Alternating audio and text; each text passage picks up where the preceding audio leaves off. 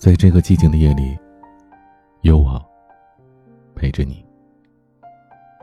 我是彼岸。生活当中，我们常常会被人提一些要求，有的时候我们并不想接受，但可能又会碍于面子，迫不得已的答应。在那之后。心里面就像吃了个苍蝇似的，特别的难受。可，真的没有解决的方法吗？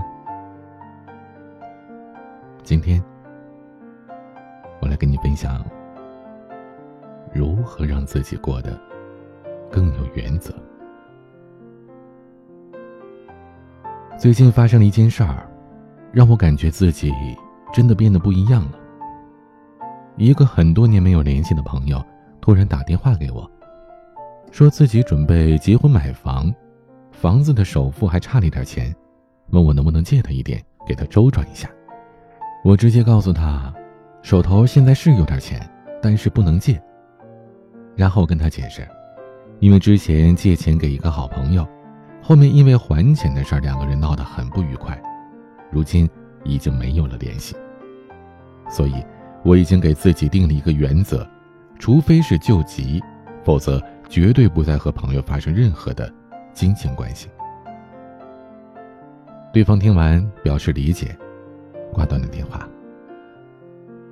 打完这个电话，我莫名的有一种轻松和开心的感觉，这来源于我对自己的满意，因为如今的我不再害怕说出对不起。这是我的原则，这句话。曾经的我就像一个老好人，只要是别人提出请求，哪怕这件事让我为难，违背了我的心意，但是碍于面子，我都不好意思拒绝。我会为了当好人，把本不多的存款借出，然后自己过得捉襟见肘。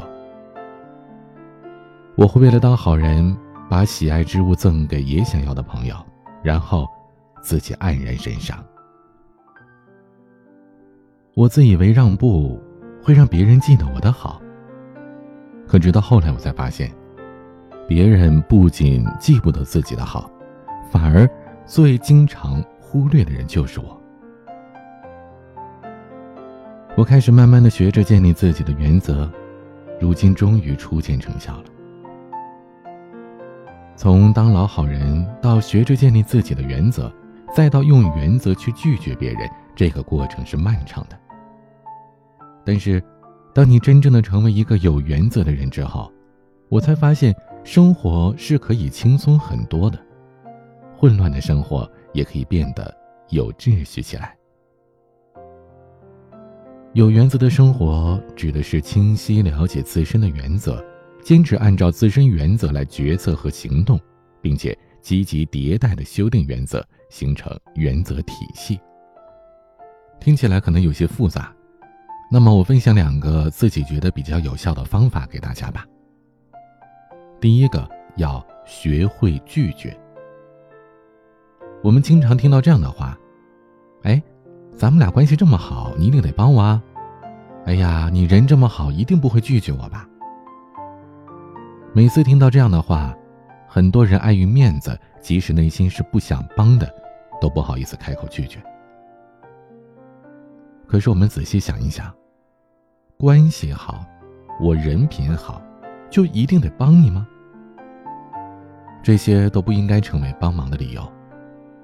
当一个好人是没错的，但是没有原则的帮人，并不一定会带来好的结果。最后啊。可能会像那句话说的：“当善良失去原则的时候，就助长了恶。”刚开始拒绝别人的时候，可能有很多人不理解你，甚至觉得你这个人不好打交道，不讲情面。但实际上，只要你能坚持自己的原则，久了，大家自然会明白，你只是在有些问题上坚守原则，在其他无关紧要的问题上。你还是很乐于助人的，久而久之，你被人情绑架的时候会越来越少，生活也会越来越舒心，也许有人会说，直接拒绝别人，不怕别人觉得难以理解，甚至对你产生怨恨吗？对此，我想用这样一句话回应你：好人一般不会为难你，会为难你的人，也不是什么好人。第二个方法是践行原则。我之前有个朋友，去年因为接受供应商的回扣，被他同事抓到把柄举报了，结果朋友被开除了。朋友觉得很委屈，因为收回扣是他们这个行业的潜规则，甚至就算是那个举报他的同事自己也收回扣。他觉得大家都这么做，凭什么就自己被开除啊？这事情的确是有些憋屈，但是他却无处辩解，因为他真的犯了错。在工作当中，有很多原则都需要我们坚守，这不仅是对于工作的负责，也是对自己的一种保护。因为你坚守原则，别人永远也抓不到把柄，并且做事情的时候会知道你的原则，就会在你的底线范围内和你合作。生活当中有很多这样的人，经常说：“我是一个有原则的人，我绝不怎样。”可一碰到实际的情况，又会给自己找一堆借口，轻易的打破自己设定的原则。比如，很多朋友整天嚷着说要减肥，说绝对不吃零食，结果呢，坚持不了两天就破戒了。再比如，下定决心要锻炼的，办了健身卡，给自己制定了一周去三次健身的计划。结果去了还没两次就放弃了。再比如看到家里堆满了杂物，信誓旦旦的说要剁手，可是，一看到活动促销就又忍不住了。木心先生在《文学回忆录》里说：“忏悔是无形无声的，从此改过了才是忏悔，否则，至少算是装腔作势吧。”原则也同样如此，无论你是写出来贴上，还是发朋友圈昭告天下，这些都不如你真正的去践行。只有自己设定了，并且真正付诸实践的原则，这才算得上是原则。最后想跟大家分享最近的一个感悟：其实我们生活啊，不必博得所有人的好评。生活当中最重要的应该是过得快乐。获得尊重和爱，你要有自己的原则，而且要让别人知道你的原则。只有这样，你才能让生活有秩序，才能按自己喜欢的方式去过完这一生。我希望你我都能早日践行有原则的生活，遇见更好的自己。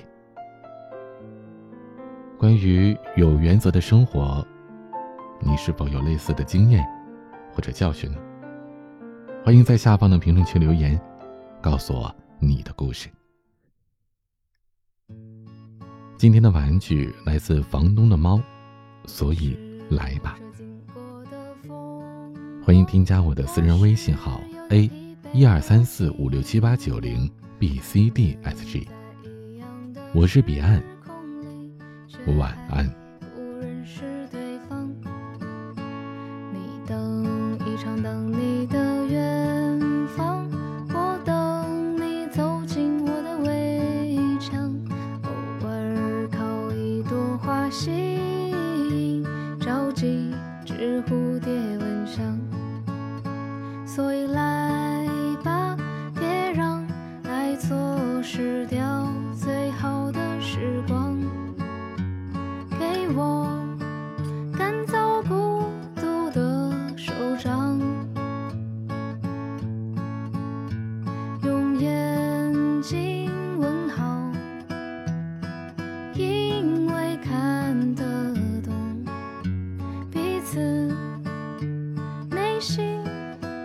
的想象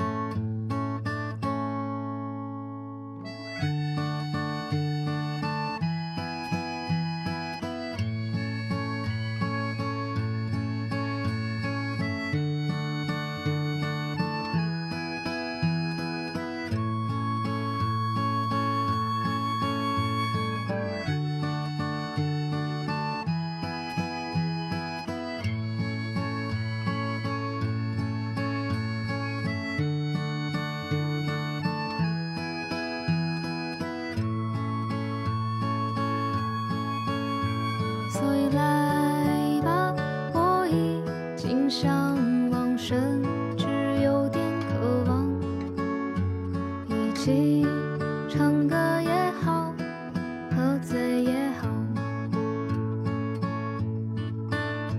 像疯子一样，像疯子一样，在青春将逝时，来一点伤。